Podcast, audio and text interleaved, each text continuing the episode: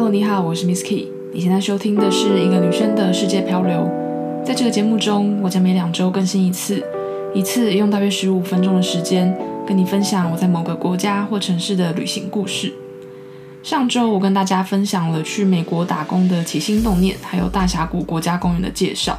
那当时也有提到，因为在大峡谷待了三个月，真的有蛮多的故事可以讲的，但也怕大家听腻。所以接下来呢，我会用穿插的方式，一集会讲美国打工的内容，另一集会介绍其他国家的旅行记录，你就可以选你比较有兴趣的来听。那这集就是要讲我在结束打工之后，在美国西部旅行的经验。我们会一路向北，从美国西岸最南部的圣地亚哥开始，然后路过洛杉矶、旧金山等城市，最后会抵达西雅图。那现在这一集呢，我们就先聊聊圣地亚哥这个城市吧。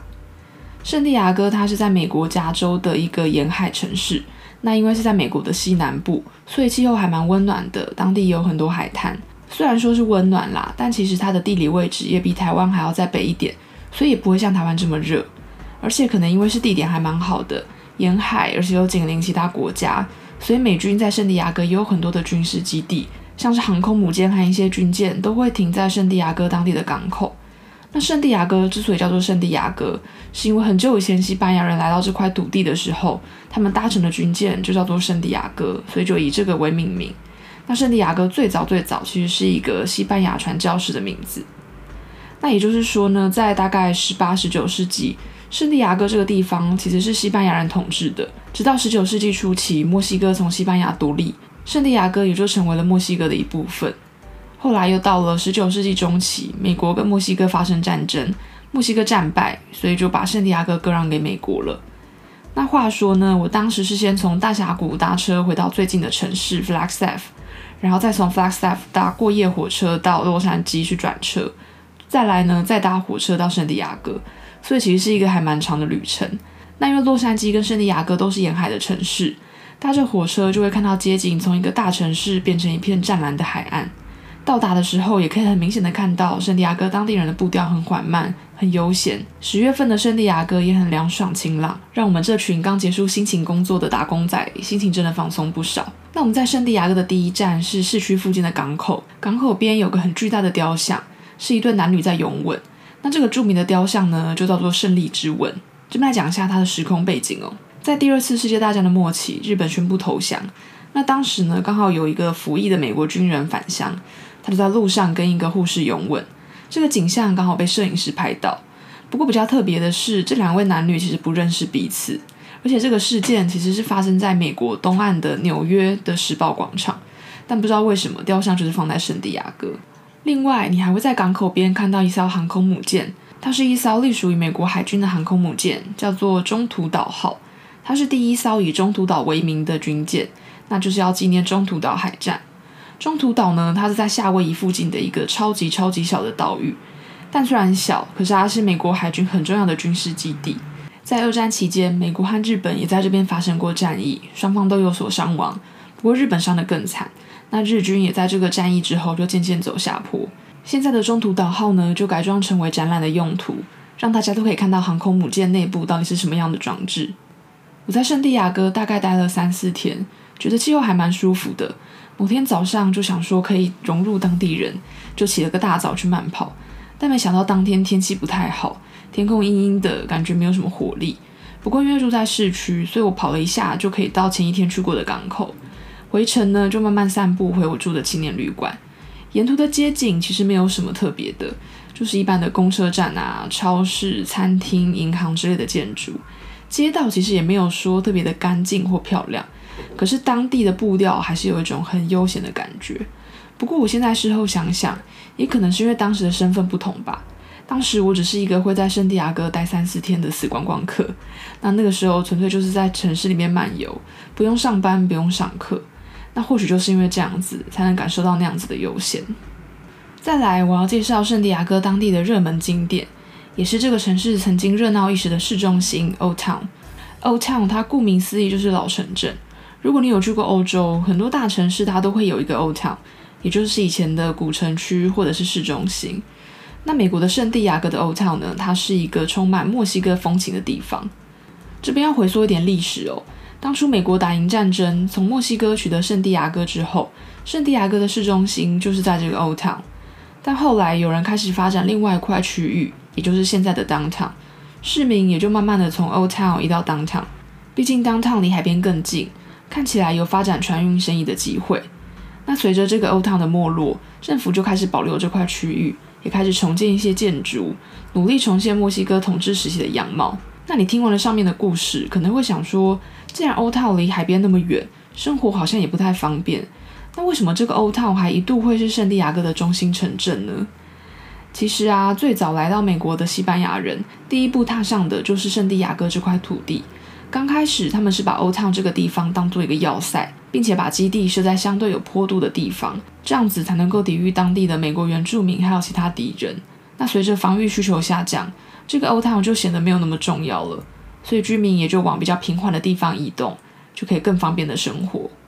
那说回这个 Old Town，它从早期的城镇转变成为观光用途之后，现在这边有商店、餐厅、博物馆、报社、花园等等，就是各种展示用的店家或区块，让人可以重温以往的生活时光。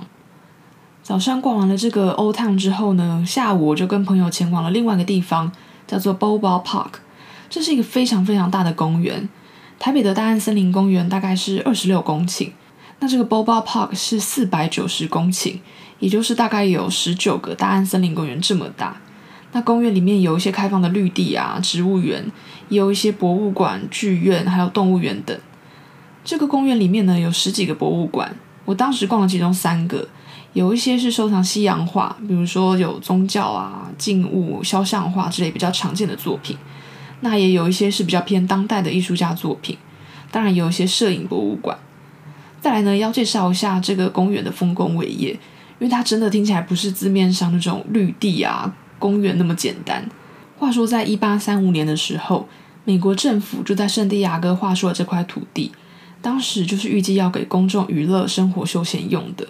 那这片土地呢，就是现在这个 Boba Park 的所在地。它也就是美国最古老的想要致力于公共休闲用途的地方之一。那到了一九零九年，当地人就建议公园可以举办一个博览会，刚好可以配合一九一五年巴拿马运河的开放。然后到了一九一四年，这个博览会它就开始举办了，这就是公园建立以来第一项比较重大的活动。那第二项的重大活动呢，是加州的太平洋国际博览会。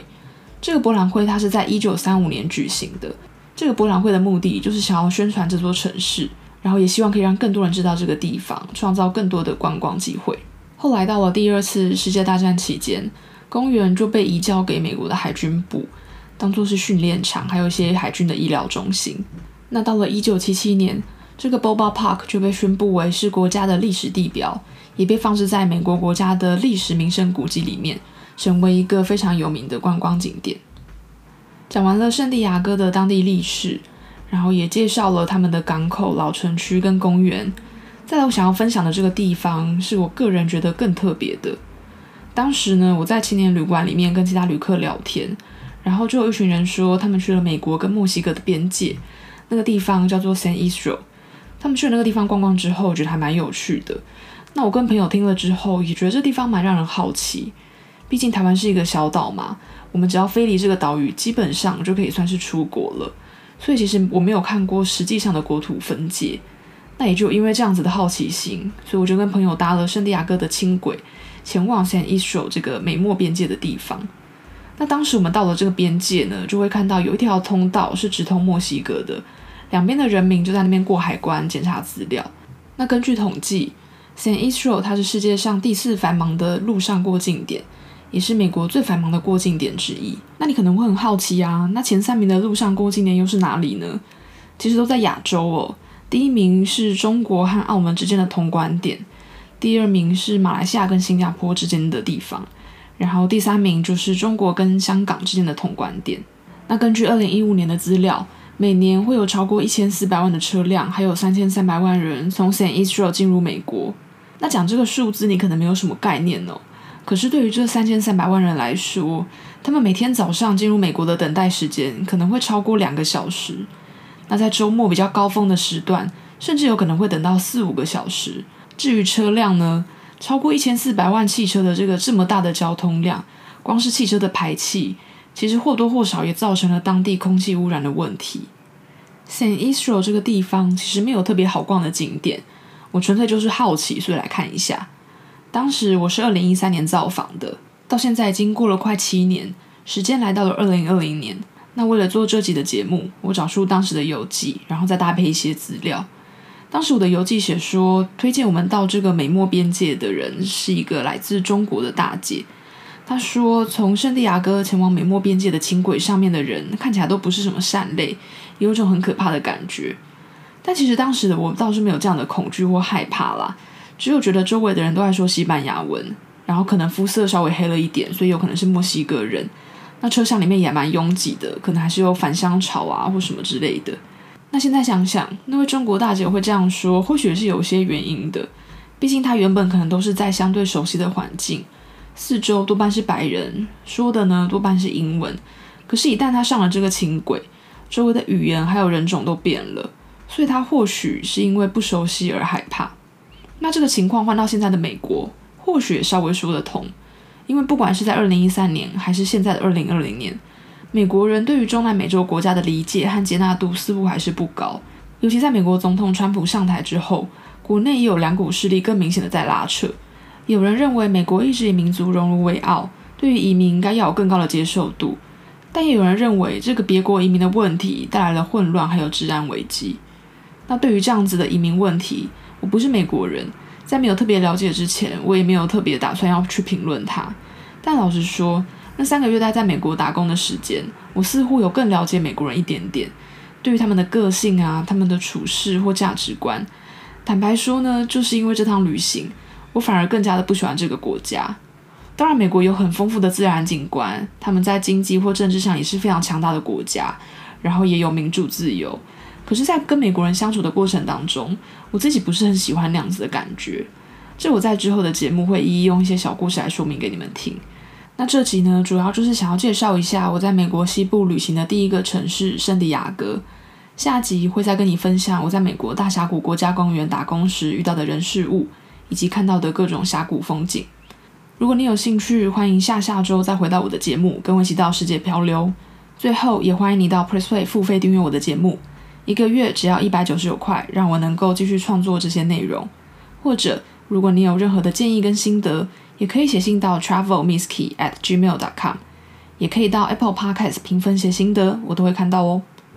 上面提到的这些网站跟 email，我都会放在这集的节目介绍里。那今天的节目就到这边告一段落啦，拜拜。